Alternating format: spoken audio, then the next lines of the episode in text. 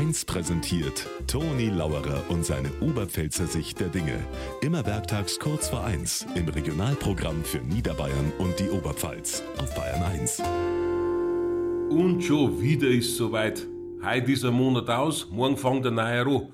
Die Monate, die haben ja auch so ihren Ruf, zumindest manche. Der Mai ist der Wonnemonat, der November ist der graue Monat, der August ist der Urlaubsmonat, ja und der April, der tut angeblich, was er will. Obwohl, wenn ich Politik so anschaue, momentan tut er ja der März, was er will.